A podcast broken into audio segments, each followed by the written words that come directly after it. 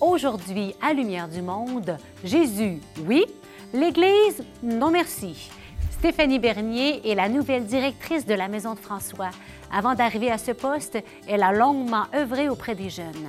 A-t-elle rencontré des gens qui lui ont dit L'Église, non merci, ça ne m'intéresse pas? Monsieur Jean Gagnon est un chercheur de Dieu et comme bien des gens, il l'a cherché dans différents courants spirituels. Il nous parle de ce qu'il a découvert sur Jésus-Christ et surtout sur l'Église. Dans sa chronique, Louis-André Richard s'interroge sur la différence entre spiritualité et religion. Voyons quelles sont ses conclusions. Et dans le cadre d'une émission sur Jésus et l'Église, il est pertinent de parler du Christ. Simon Lessard le fait dans sa capsule Le fin mot de la foi. Bonne émission!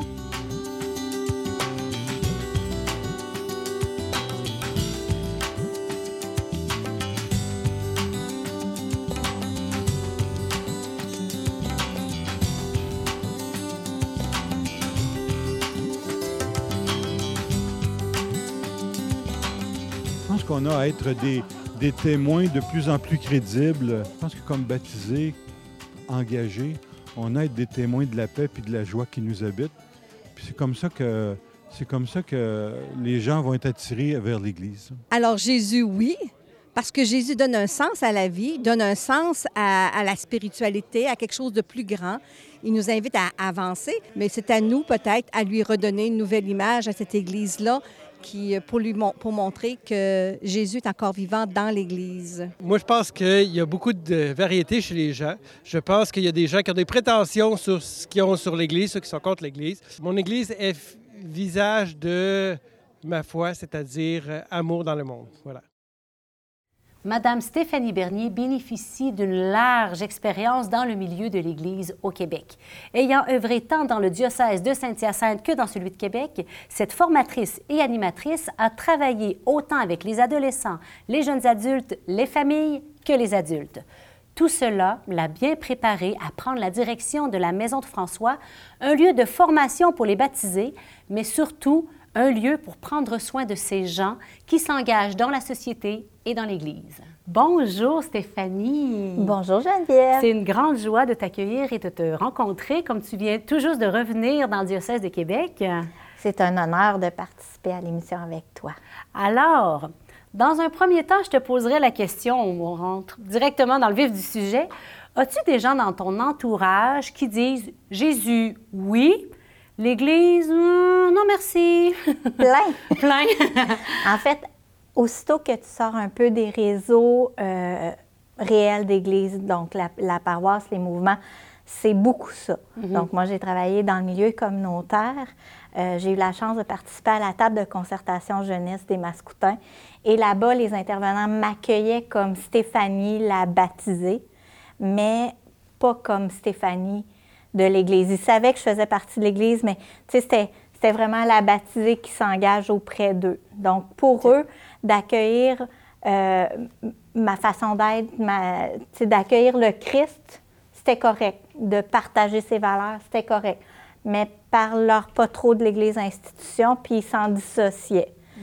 Même chose pour, j'ai un ami qui appelle Jésus le pouilleux sympathique. Je suis désolée, j'espère que ça euh, offusquera personne, mais en fait, cet ami-là, c'est un, gars de la quarantaine euh, qui, euh, qui adhère aux valeurs, qui a fait baptiser ses enfants, qui s'est marié à l'Église, mais pour lui, le, lien, euh, le lien ecclésial, c'est pas important. Donc, et c'est comme ça pour beaucoup de, de, gens.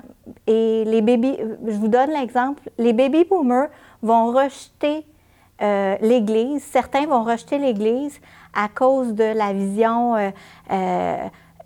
style mère autoritaire, qui est la vision morale, euh, qui veut diriger leur conscience, leur vie, c'est comme ça qu'ils voient ça.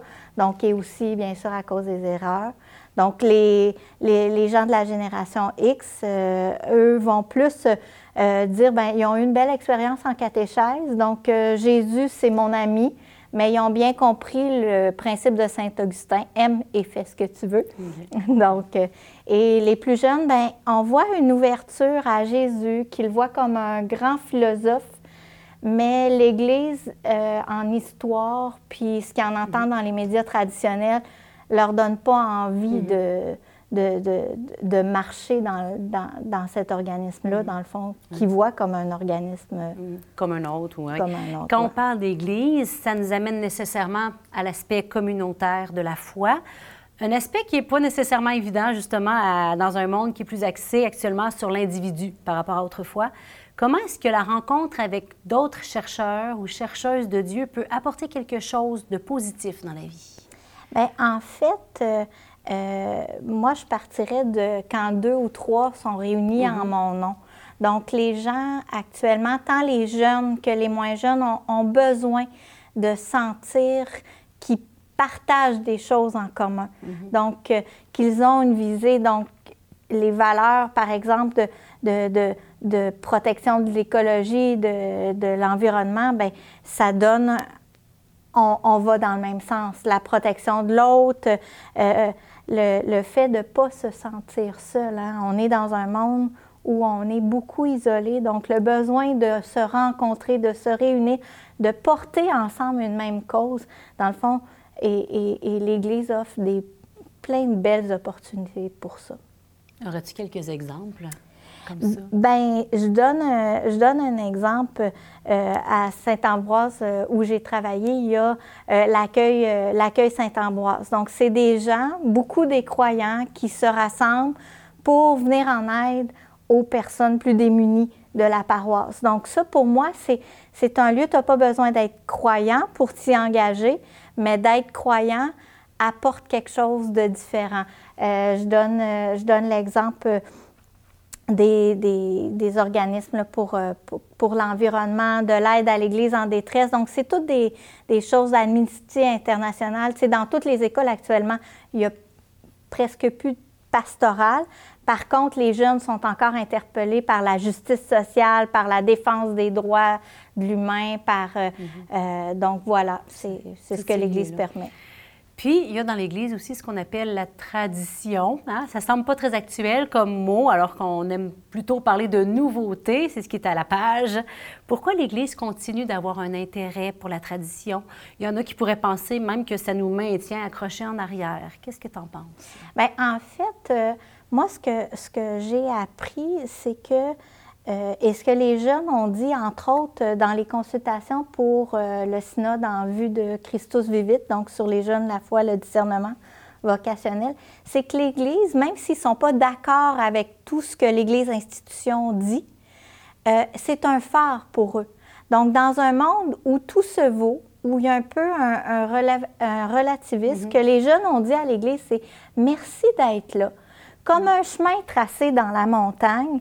hein, si on va, par exemple, euh, à Stoneham, il y a des pistes experts, des pistes euh, débutants, des pistes euh, pour les, moins avancés, intermédiaires. Donc, l'Église, pour moi, je la vois comme une... et la tradition, je la vois comme la piste de débutant. Où, quand tu suis ça, il y a plein de possibilités. Tu peux aller dans les sous-bois, tu peux choisir de changer de piste, mais ça reste que tu as un chemin de tracé. Donc, si tu te perds, tu peux toujours revenir. Et c'est ça l'intérêt de la tradition.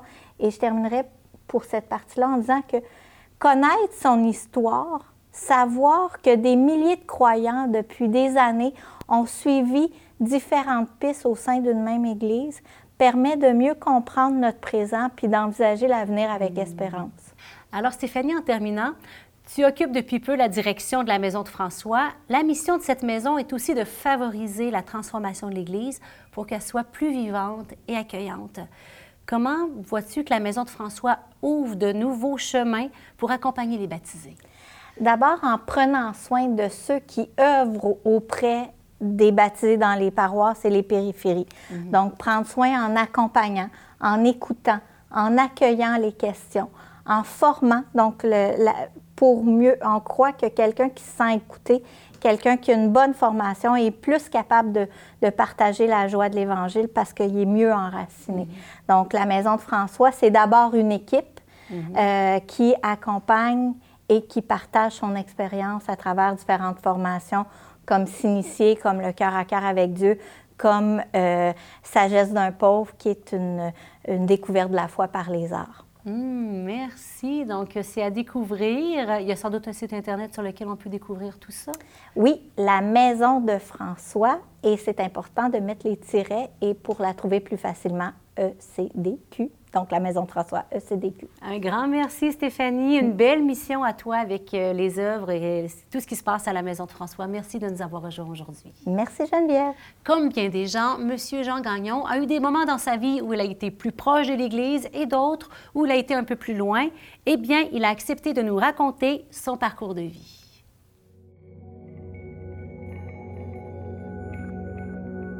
Bonjour, je m'appelle Jean Gagnon, j'ai 58 ans. Je suis marié depuis 1991, père de trois enfants et depuis le mois de juillet dernier, grand-papa. Je suis issu d'une famille croyante, mais qui ne célébrait pas la foi. Alors moi, mes parents m'ont jamais obligé à aller à la messe. Euh, et en fait, j'ai été proche de l'Église par ce qui se passait à l'école, par les sacrements. J'avais aussi euh, un attachement à Jésus. Même à l'adolescence, j'avais un coin de prière dans ma chambre.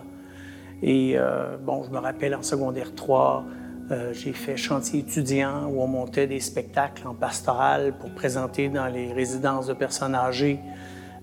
au cégep, j'ai fait des charismatiques.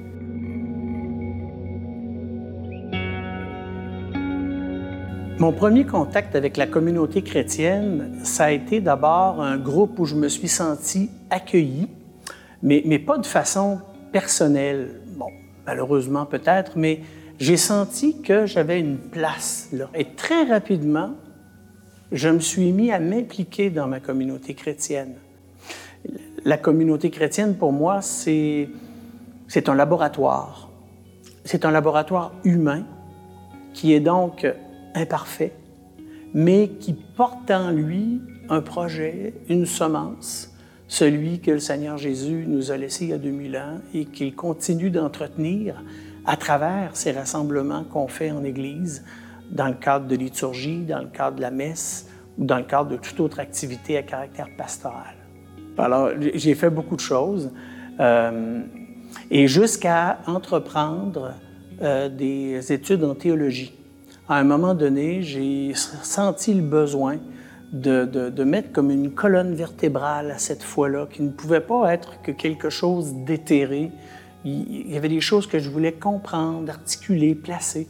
Et euh, j'ai commencé un certificat qui s'est étalé sur une période de cinq ans. Ce qui m'a poussé à devenir agent pastoral, ben, d'abord, c'est la perte inattendue d'un emploi. C'est ensuite un appel. Et ça, moi, je crois fortement à ça, que, que chaque chrétien, chaque chrétienne euh, porte en lui un appel qu'il est appelé à découvrir. Et, et moi, cet appel-là, ben, le Seigneur est passé par une femme à qui je racontais ma peine d'avoir perdu cet emploi et qui m'a interpellé. Il me semble, toi, je te verrais faire un agent de pastoral, tu aurais le charisme pour faire ça. Ma première réaction, ça a été négatif. C'est ben, voyons donc, ça n'a pas, pas, de bon sens, ça prend des études, puis c'est pas facile, puis quand tu veux pas. Hein. Mais euh, elle a terminé en disant, en tout cas, le Seigneur prend des chemins parfois croches pour faire des chemins droits. Euh, cette parole-là m'a atteinte au cœur comme un poignard et je me suis mis en quête de discernement. Un discernement qui a duré neuf mois euh, où j'ai consulté plein de personnes euh, et où, ultimement, j'ai consulté mon épouse parce que je suis marié. Alors, euh, quand on veut faire les choses seul, on ne se marie pas. et elle m'a béni dans ce, dans ce choix de vie qui, arrivait. On avait trois jeunes enfants. J'avais un gros salaire avant, puis là, c'était autre chose. et c'est dans la communauté chrétienne qui m'a choisi là, j'ai découvert un autre sens à la communauté. Non plus une communauté où j'allais comme quelqu'un qui consomme, on pourrait dire, mais une communauté où j'étais en service. Oui, payé, salarié, mais en service. En Église, moi, je ne connais pas beaucoup de gens qui s'investissent à la hauteur du salaire qu'ils reçoivent. C'est généralement, ça déborde. Et euh, j'ai goûté ça. Et euh, le sentiment d'appartenance est devenu très fort à cette communauté-là. Toi qui es sans changement, Seigneur du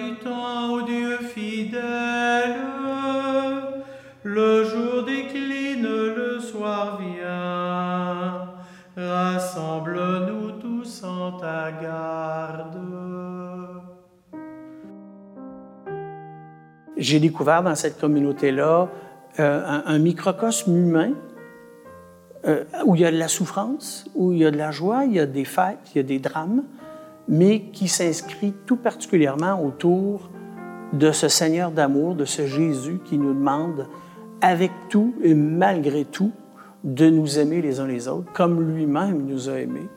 Et ça, je pense, c'est le plus bel apport que l'Église peut faire aux gens, euh, je, dirais aux gens qui, qui hésitent à se joindre à une communauté chrétienne ou qui rechignent au sujet de leur communauté chrétienne, euh, d'arrêter de chercher le milieu idéal et parfait et de voir comment moi je peux m'inscrire là-dedans pour en faire quelque chose de plus beau, pas plus, mais pas moins que ce que je suis capable d'offrir, parce qu'il n'y a pas une communauté chrétienne qui est plus forte que le plus faible de ses maillons, de, ses membres. Hein. Alors, euh, euh, la communauté chrétienne, elle est essentielle. Je pense que, bien sûr, l'appel, il est personnel. La réponse que je donne au Seigneur, elle est personnelle. Le je, il est imminemment présent. Ne dit-on pas d'ailleurs dans le credo, je crois en Dieu. Mais cela n'a pas de sens si ça ne s'inscrit pas dans un ensemble plus large que dans le christianisme, on incarne dans une communauté chrétienne. On vit dans un monde aujourd'hui où, me semble-t-il, on est beaucoup dans le chacun pour soi. Euh, et il y en a beaucoup qui sont dans cette posture-là et qui diraient ben non, ben non, voyons donc. Euh, mais au final, quand on y pense, on aime bien fonctionner tout seul. Hein. Moi, j'appelle ça, la culture du on est capable tout seul. Mais en matière d'amour et en matière de relation, qui sont, je pense, les deux piliers de l'existence humaine. Hein? Qui ne veut pas aimer et être aimé? Qui ne veut pas vivre des relations saines avec les autres?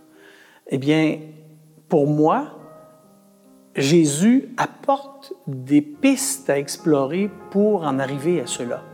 S'aimer soi-même, aimer mieux les autres, aimer mieux Dieu, bien sûr, parce que tout part de lui, aimer le monde dans lequel on vit, arrêter que de voir que le négatif, mais de voir le positif. Et l'Église, qui est loin d'être parfaite, est-ce qu'on a amplement d'exemples pour le démontrer, demeure un lieu où on peut expérimenter ce projet-là à plus grande échelle que simplement mon je me moi. À travers des œuvres caritatives auxquelles je participerai, euh, et tout ne passe pas par l'Église, j'en suis conscient, mais l'Église est quand même un milieu pour moi qui est idéal pour celui qui veut le mieux s'approcher de l'expérience humaine que Jésus propose et qui, à son terme, est appelé à devenir une expérience divine. Donc, aimez-vous les uns les autres comme je vous ai aimé? Tout seul, dans ton sous-sol, tu iras pas loin. Bien sûr, vous allez me dire, j'ai ma famille, j'ai mes amis, j'ai ma gang d'école, j'ai mon club de hockey, oui, mais Jésus pourrait dire, quel mérite y a-t-il à aimer ceux qui vous aiment? Euh, mais dans un laboratoire où je suis confronté ou exposé à des personnes que je connais peu, que je connais moins, qui peuvent après ma barre me sembler bizarres, accepter de voir en elles d'abord un frère et une sœur à cause de Jésus, ben là, ça m'oblige à prendre une autre posture. Moi, j'aime beaucoup dire qu'être chrétien pour moi, c'est le plus souvent possible chercher à voir le Christ dans la personne qui est devant moi. Et en même temps, chercher à être le Christ pour cette personne. Alors imaginez si toutes nos relations étaient teintées de cette dynamique, il y a beaucoup de choses qui changeraient. Je ne peux plus rester étranger à l'itinérant qui me quête un 25 cents. Je ne peux plus m'en balancer de la personne qui vient à moi en pleurant. C'est le Christ qui vient à moi et moi, je veux être Christ pour elle. Alors, la communauté chrétienne, parce que je ne suis plus seul, est un milieu pour vivre cela à travers, bien sûr, d'autres espaces que la vie nous propose.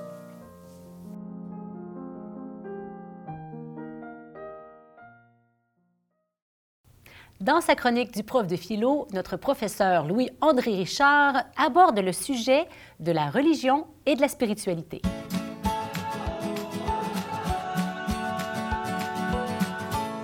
Bonjour Louis-André. Bonjour Geneviève. Alors, spiritualité, religion, semblable, différent. Quoi en penser?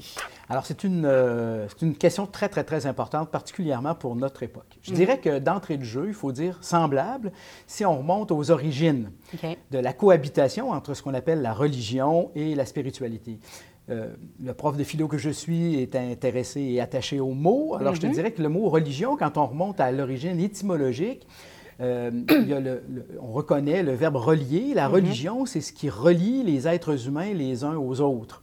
C'est une origine qui est euh, douteuse parce qu'elle est euh, directement attribuée aux chrétiens. Quand on Ah oui? regarde la racine grecque plus lointaine, il y a des débats à savoir si finalement, dans le mot religion, il n'y a pas simplement l'idée de dépendance à quelque chose qui est plus grand que nous. Mais une fois qu'on a dit ça, on peut très bien s'accommoder des deux origines, euh, puisque l'action, ou la manière d'être religieux, c'est de se sentir en en dépendance à l'égard de Dieu, ce qui est premier, ce qui est plus grand que nous. Et c'est aussi, quand on pratique une religion, un facteur important de cohésion sociale. On se, on se sent liés les uns aux autres. Euh, la spiritualité, euh, c'est un mot, quand on regarde l'origine, alors là, je vais, je vais t'intriguer, Geneviève, puisque euh, il y a un lien entre pneu, un pneu de voiture, et esprit, qui a donné spiritualité. Saurais-tu me dire quel est ce lien? C'est le pneumatique, l'air, Ben, c'est ça, hein? Tout à fait, tout à fait. ça, ça, ça m'en Voilà, manque, là. absolument, parce que pneuma, en grec, ça veut dire à la fois l'air et l'esprit. Voilà. Et la raison pour laquelle ces deux significations-là cohabitent, c'est parce qu'au point de départ, on attestait la mort de quelqu'un dans le fait qu'il ne respirait plus. Il n'y avait plus d'air qui circulait. Plus d'air, plus d'activité spirituelle et intellectuelle. Donc, la spiritualité, c'est la vie de l'esprit.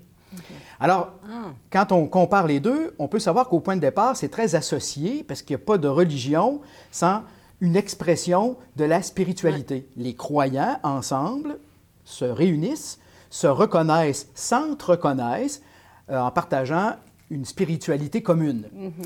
Euh, avec le temps, et c'est le cas pour aujourd'hui, on a dissocié les deux. Euh, on peut dire qu'on pratique une religion ou qu'on n'en pratique pas, mais qu'on adhère à une certaine forme de spiritualité. Chose qu'on entend souvent Voilà, maintenant. tout à fait. Alors, euh, je pense qu'il y a euh, matière à s'interroger sur à la fois les raisons et les inconvénients possibles de cette dissociation. Alors, d'abord, je dirais, pour résumer ce que je viens de dire, euh, il n'y a jamais de religion sans spiritualité. Par contre, il peut y avoir de la spiritualité sans religion, d'où la dissociation auquel je fais mention tout de suite. Alors, qu- qu'est-ce à dire? Euh, à notre époque, cette dissociation fait en sorte que les gens, euh, on va entendre des gens qui vont dire, moi, l'Église, ça m'intéresse plus, la religion comme telle, ça m'intéresse plus, euh, pour toutes sortes de raisons, dont des raisons tout à fait valables. Mais en contrepartie, je suis quelqu'un qui est très attaché à ma spiritualité, c'est-à-dire que j'ai une forme, on pourrait dire, de culte domestique, de culte individuel. J'invoque euh, euh, un, un Dieu que je me façonne, que j'invente ou que je vais chercher dans certaines autres traditions. Il y a à l'heure actuelle une foule importante d'options euh, spirituelles de toutes sortes. Alors, moi, ce qui m'intéresse, puisque j'aimerais que les gens aient l'occasion de réfléchir, c'est que euh, dans, la dimen- dans la religion, il y a toujours, toujours d'impliquer la dimension communautaire. Ouais. On ne peut pas se situer par rapport à Dieu, quel qu'il soit, sinon qu'en assumant le fait qu'on a besoin des autres pour s'épanouir, pour vivre et tout et tout. Dans la proposition d'une spiritualité sans religion, il y a le danger. Je dis bien le danger, ce n'est pas une obligation, mais il y a un risque réel d'une forme de culte euh, individuel, frôlant parfois l'individualisme. Il y a une espèce Mhm. d'accommodement avec une espèce de revendication d'une- d'un culte privé, exclusivement privé, donc exclusivement individuel. Mais c'est pas aussi ce que la société, on va dire, si je prends euh, plus largement, nous dit, ben euh, le côté le religieux, le spirituel, c'est chez vous, c'est à la maison. Voilà. On ne pas nous écœurer avec ça. là, Oui, c'est ça. Alors moi, c'est le, le cœur du danger, je dirais. Euh, la bonne nouvelle, c'est que quand la, la proposition de spiritualité éclate partout, c'est bien le signe qu'il y a un besoin intrinsèque chez l'être humain. Mais euh, par contre, la, la- la- la proposition que l'on suggère pour y, euh, y pallier, pour y, y remédier, n'est pas nécessairement respectueuse de ce qui fait au plus profond de nous notre humanité. Mille merci. Merci C'est à vraiment toi. une belle réflexion. Tu- vous nous ouvrez vraiment des, un champ très large d'approfondissement, des possibilités d'approfondissement grand. Ben, merci. c'est mon plaisir. À bientôt. À bientôt. Simon Lessard nous revient avec sa capsule synthétique Le fin mot de la foi. Aujourd'hui, il nous parle du Christ.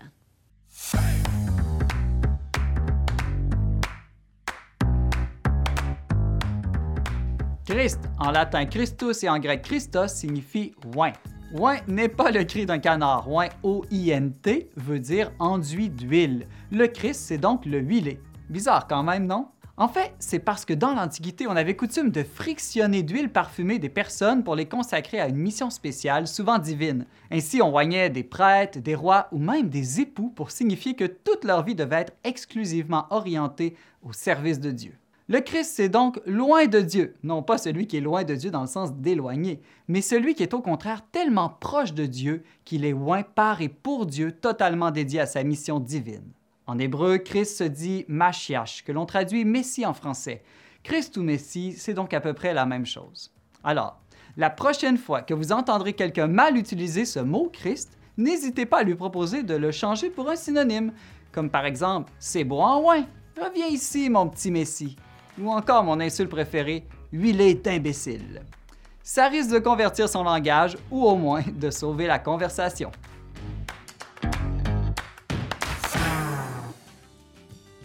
J'espère que notre émission d'aujourd'hui vous a plu. La semaine prochaine, nous irons voir quelles sont les principales forces de nos paroisses et vous y découvrirez l'intensité de vie d'un curé de campagne. Et je vous le garantis, vous risquez d'être surpris. Je vous remercie d'avoir été avec nous. Si vous voulez aller plus loin, eh bien, suivez-nous sur le site Internet, la page Facebook et la chaîne YouTube de ecdq.tv.